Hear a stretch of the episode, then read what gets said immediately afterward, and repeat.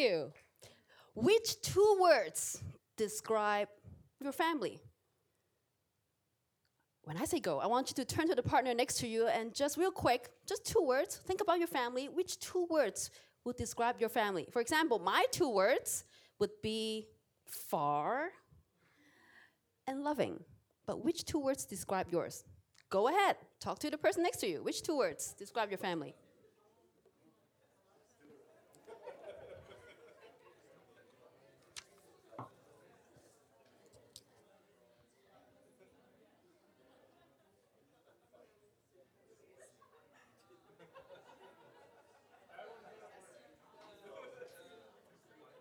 We have something?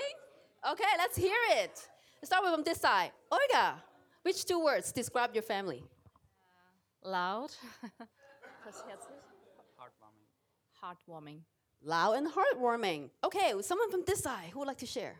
Which two words describe your family? Andre. No. Ah. Uh, special. Definitely, yeah. And um, big heart. Big hearts. Good. Somewhere in the middle. Chanel. What's your two words? Hilarious and big. Hilarious and big. What do we notice about the answers? They're all a bit different. They're all different because all families are different. We have our own traditions and we have our own culture. And lately, I've been binge watching this new American TV series called This Is Us. And it's a story about a family who has triplets. It is about their intertwining stories now, after the triplets grow up, but it constantly flashes back to when the triplets were young, when they're kids. My brother in California told me about this TV series. He said, Joanne, you got to watch this, it's so good. But be prepared to cry like a little girl. And I said, no, I'm not gonna cry like a little girl, you silly, you, you serious. yeah, I cry like a little girl. the main character of this TV show is the dad of the triplet. He's an ordinary guy named Jack, kind of skinny, dark hair, mustache, but he's a very positive guy. And he can turn just any bad situation of the family into a good one.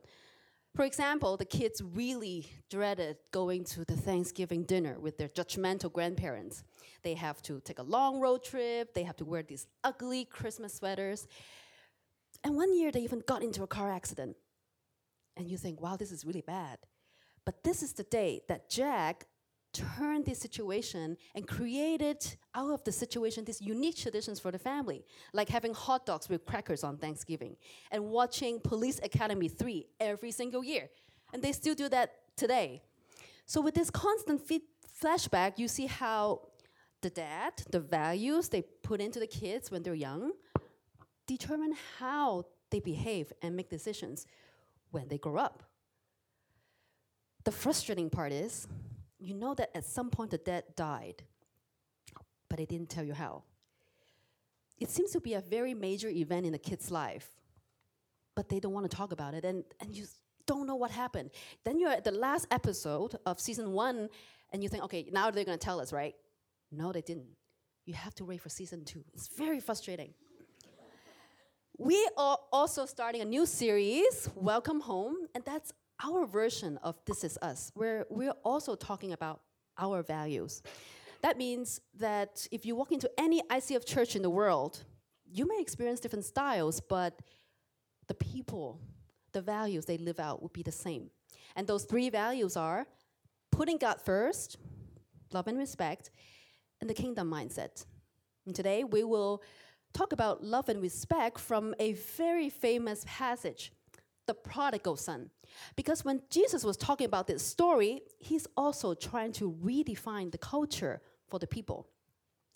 Because this is so familiar to you, I'm going to read it, but I'm going to give you a challenge. When I read the passage, I want you to pay attention and say, what would be something in this story that is shocking to the people at that time, shocking to the ancient Near Eastern culture? So, Luke 15, chapter 15, 11, it says, There was a man who had two sons. The younger said to the father, Father, give me my share of the estate. So he divided his property between them. Not long after that, the younger son got together all he had set off for a distant country and there squandered his wealth in wild living. After he had spent everything, there was a severe famine in that whole country, and he began to be in need. So he went and hired himself out to a citizen of that country who sent him to his fields to feed pigs. He longed to fill his stomach with the pots that the pigs were eating, but no one gave him anything. When he came to his senses, he said, How many of my father's hired servants have food to spare, and here I am starving to death?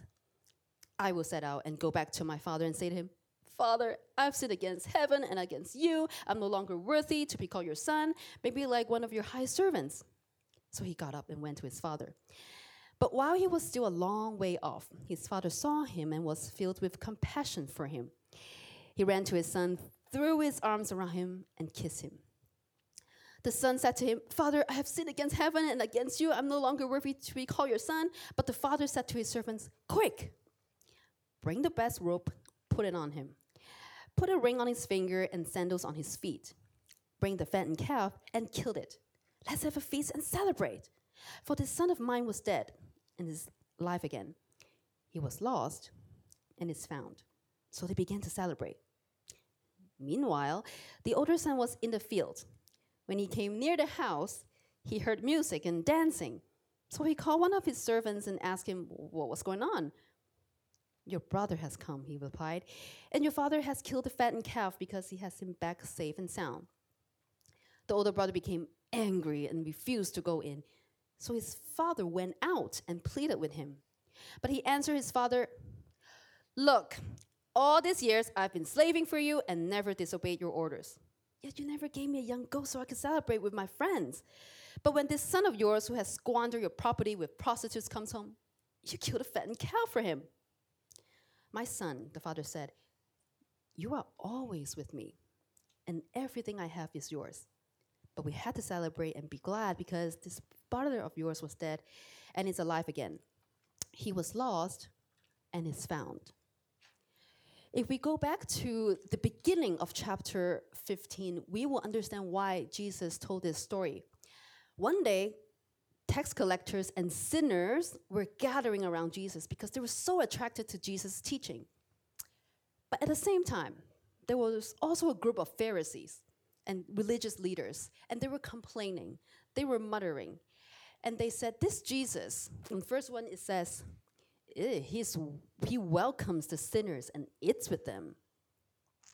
So Jesus was thinking, okay, what do I need to say to help these people understand, these socially unaccepted people and really religious people?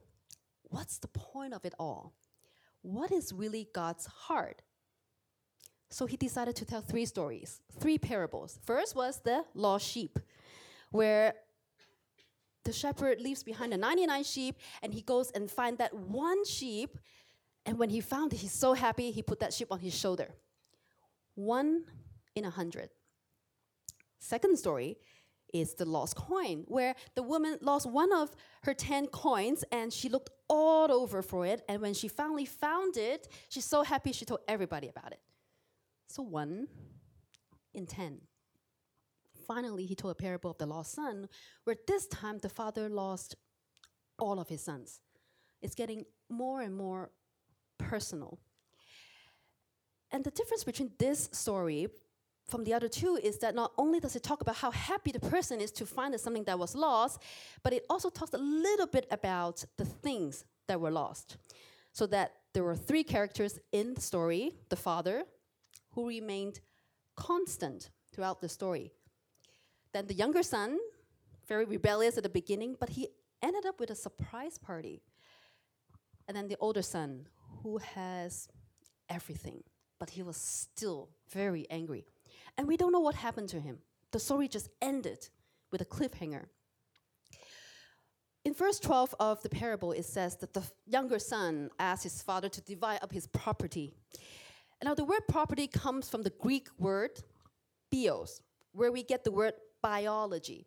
So the younger son is literally asking his father to divide up his life for him. He is saying to his father, I want your stuff, but I don't want you. I don't really care if you died. And then he says he takes the stuff and he went to a country far, far away. He's saying to the father, I don't want to live in the rules of this family. I don't want to live, live in the culture of the land. I don't want you to have anything to do with my life.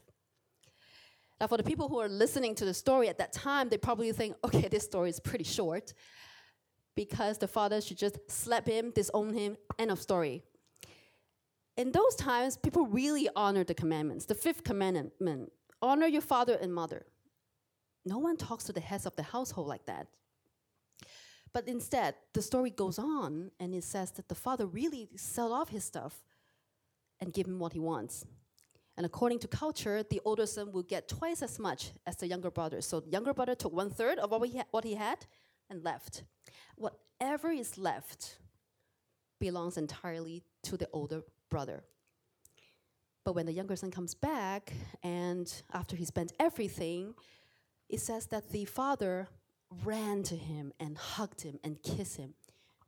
And that's very shocking to the culture at that time because Middle Eastern men at that time, they don't run. Children may run, heads of the household, they don't run. So the father probably had to pull up his tunic and run in a very awkward way, in a very embar- embarrassing way, to go to his son. But th- that's a shocking thing about the story. Jesus is saying to the people sitting around him, the tax collectors and sinners, don't you dare think that you're too ashamed for God to love you. Don't you dare think you're too far away for God to have his eyes on you. Instead, the father said, Bring him back the best robe, bring him the ring, bring him back the Adidas shoes. I don't know if you see that, it was very subtle. Mike kind of slipped that in there. the Adidas shoes for you guys. And that's how he restored the sonship. And if you notice, the son practiced his whole speech and he wanted to say something, but the father cut him off. He never get to finish his speech because God is saying, I'm not going to wait until you prove yourself.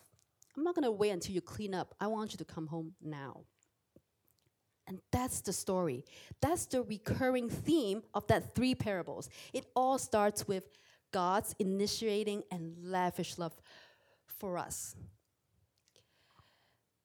We love because He first loved us. But there is a second part to it. Anyone who loves God must also love their brother and sister. That's when the older brother comes in.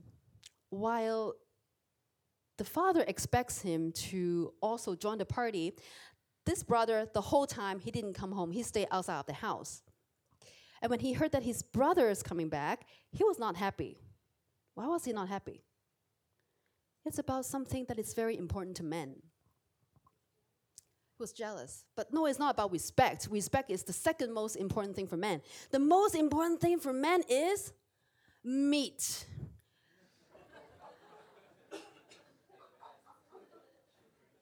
it's all about the fattened calf, the, the barbecue beef.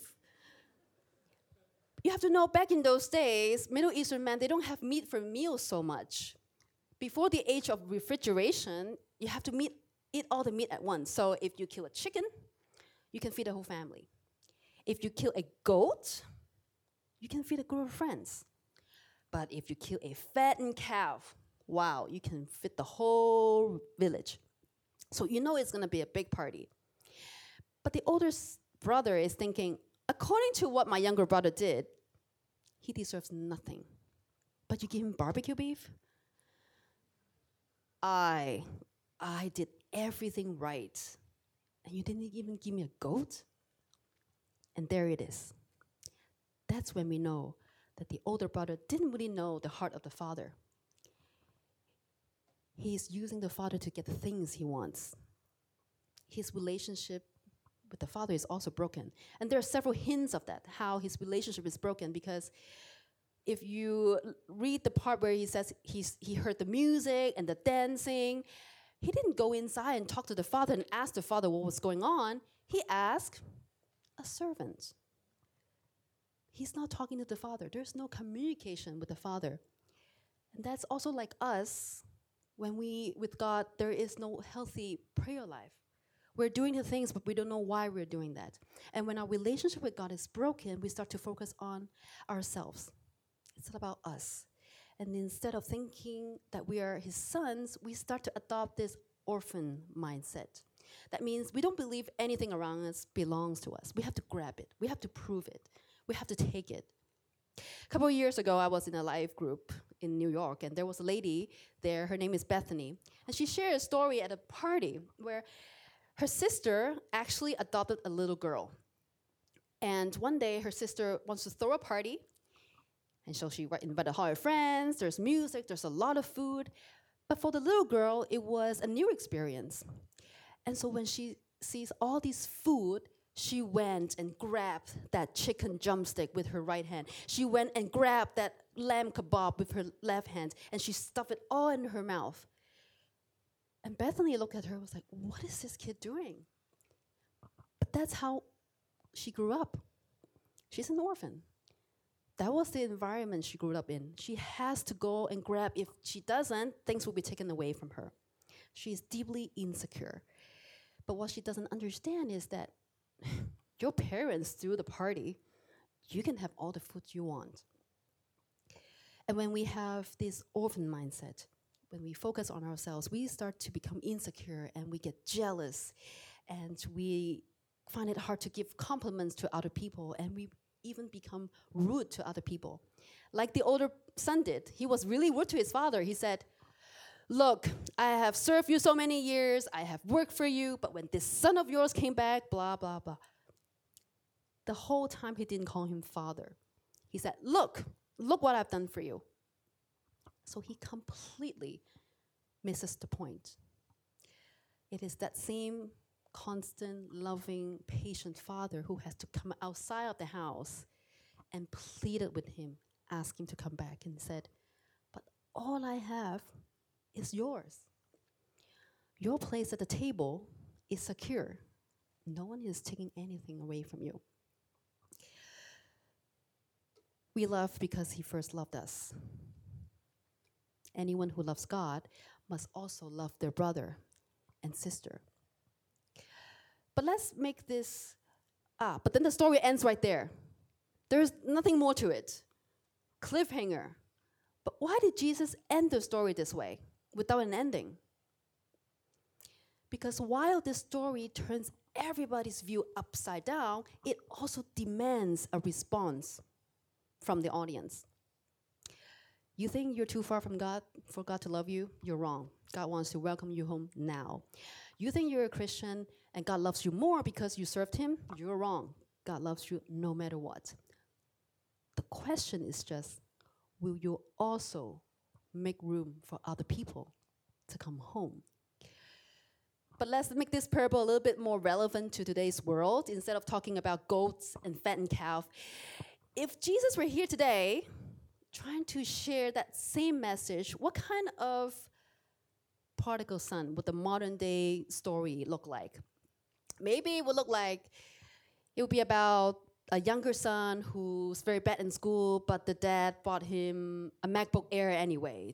But the younger, uh, the older son only gets a, I don't know, Kindle tablet. He's like, that's not fair. Or modern day prodigal son is that Alabama congressman who's a Muslim, but he's constantly rejected by his older brother, who's a very outspoken, vocally outspoken Christian who tried everything he can to reject him out of the, out of the office. Outwardly, he's very Christian, very religious. He even carried this big wooden plaque of Ten Commandments every time he goes to court. When he became Chief Justice, he even installed a marble monument of Ten Commandments in the judicial building, and the American people have to protest about that. Outwardly, very religious. Even Moses will be like, dude, what are you doing, man? I just didn't have an iPad back then. Why are you showing off? But joking aside, today's Christians can be so divisive on so many topics and they fight more than they can agree. And that's our, why I really like the One Love campaign, One Love event, because we say, let's stop talking about our, di- our differences, but let's celebrate what's common. Or the modern day younger son is me. When I was in Singapore, I said to God, You didn't show up for me, so I'm leaving. I don't want, want to be that nice Christian girl anymore.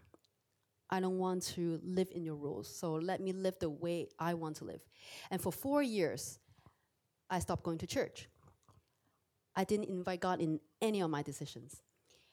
And it led me really to a place of famine, and it was a dark time for me, and I was really ashamed to come back. But it was God and the people who welcomed me and restored me back. Or the modern day older son is me when I was jealous. Back in the college time, I had a roommate, and she's really beautiful with long hair, extremely smart and elegant. And we would talk about what we want to do in our future. We were about 19 years old, and she would say, Oh, I, I want to get married when I'm 24, and then I will have kids. And when I'm 28, then I'll move back to Hong Kong to be with my parents. And of course, she did exactly that, exactly that. Plus, she bought two new apartments in Hong Kong.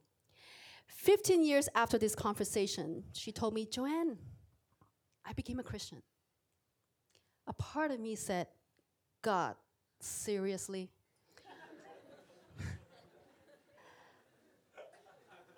she has everything. But I served you since way back then, and I didn't get any of the things that she has. I was the older brother.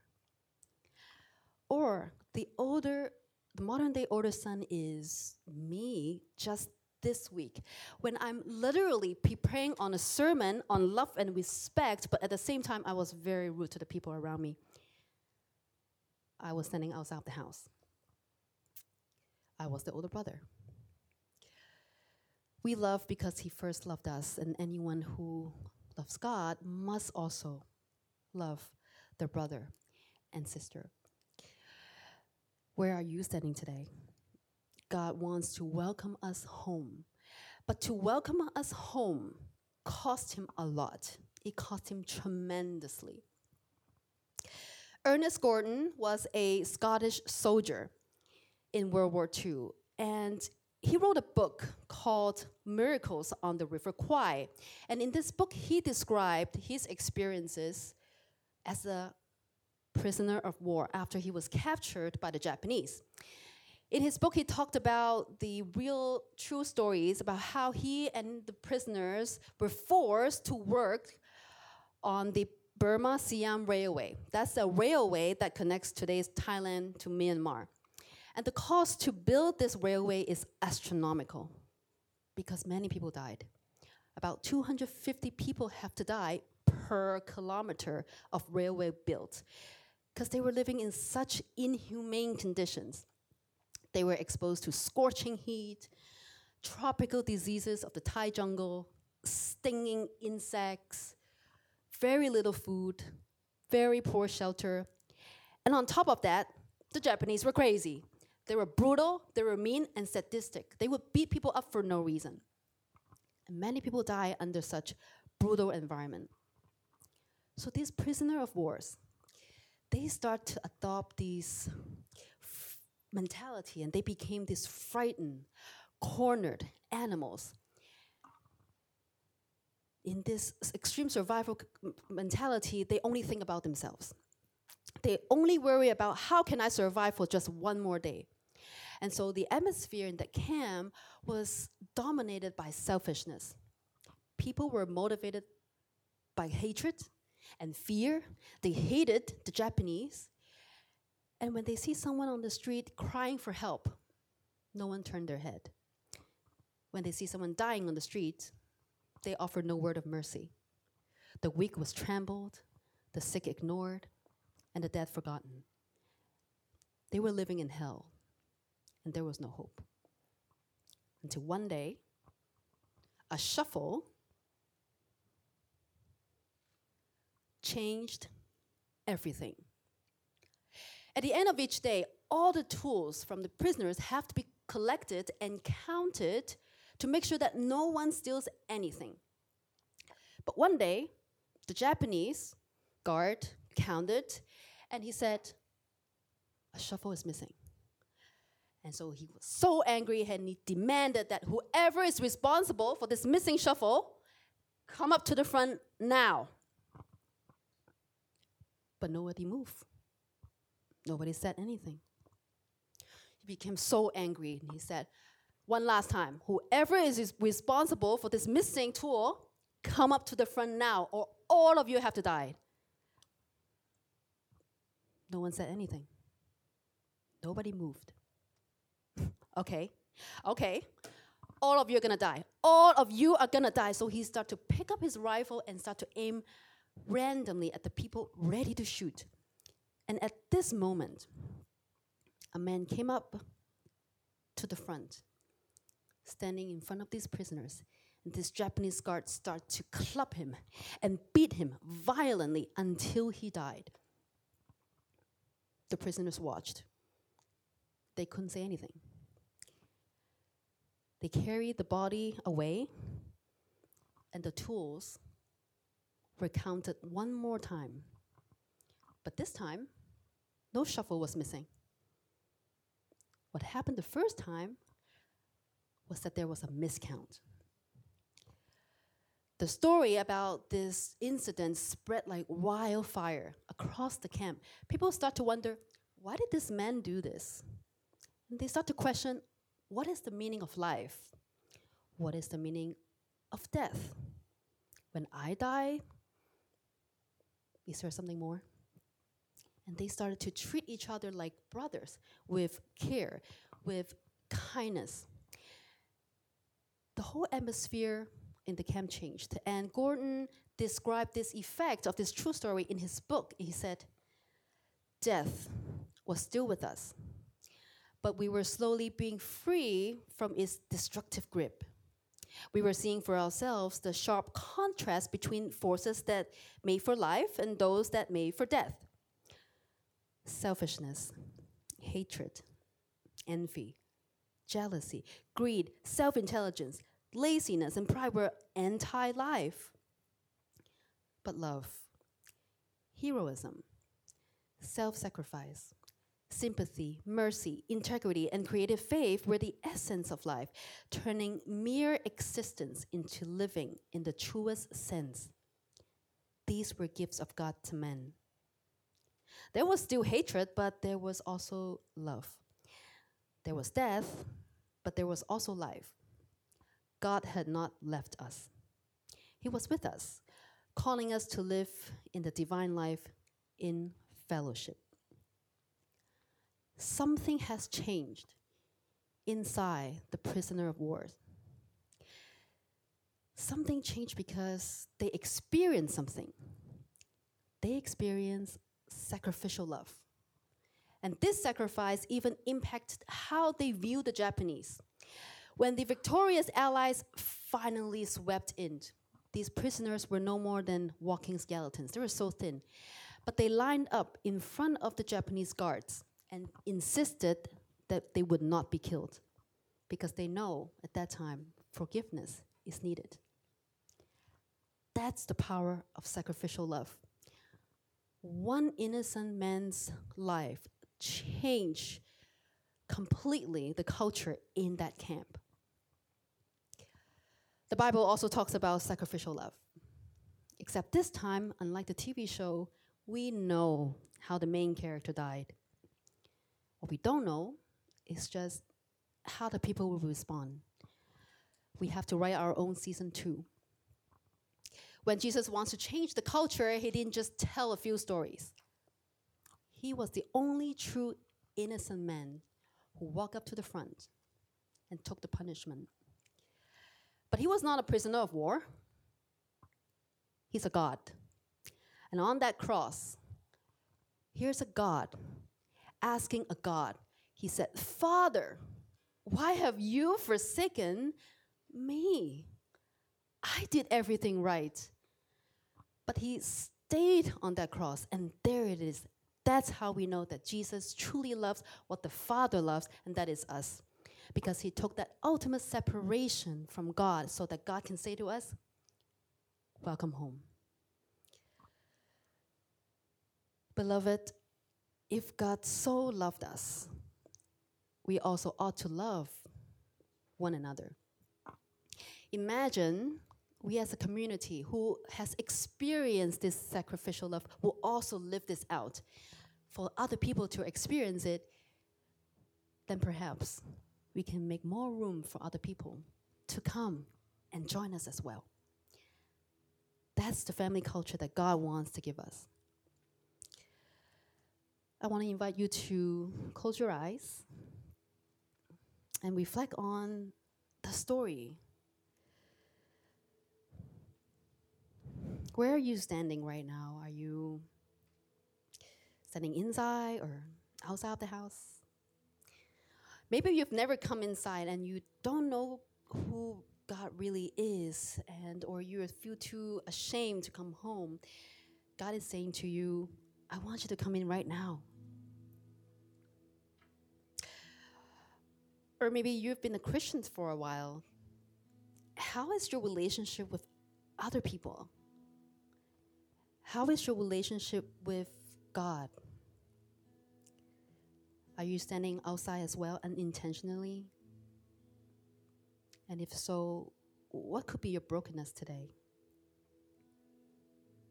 The Father is still pleading with you, saying, Don't look at what I'm doing for other people. Look at what I have done for you. I want you to come home. And if you feel you want to talk to someone and really pray about what God is doing in your heart right now, we have a face to face team later to specifically pray for you. So you can come up to the front to our team, Julia, Pastor Danny, Rob. We can all pray for you. Dear Lord, we thank you for the power of your story. And they are powerful not just because of its narratives, but because that you lived out the meaning of the story in its truest sense by dying on the cross for us. Father, sometimes we fail to grasp the depth of your love and how wide and how deep it is. And sometimes we unintentionally left you and we didn't live up to that person you called us to be. But we thank you that you are always faithful and loving and patient, and that you always stand ready to welcome us back home. We thank you for this time where we can look in your words, that it's alive to us even today. And I pray that you will help us to live out this love you have meant for us. Help us to stand on the side of life and of love and not things that belong to our enemy. We thank you and we pray in your son Jesus' name. Amen.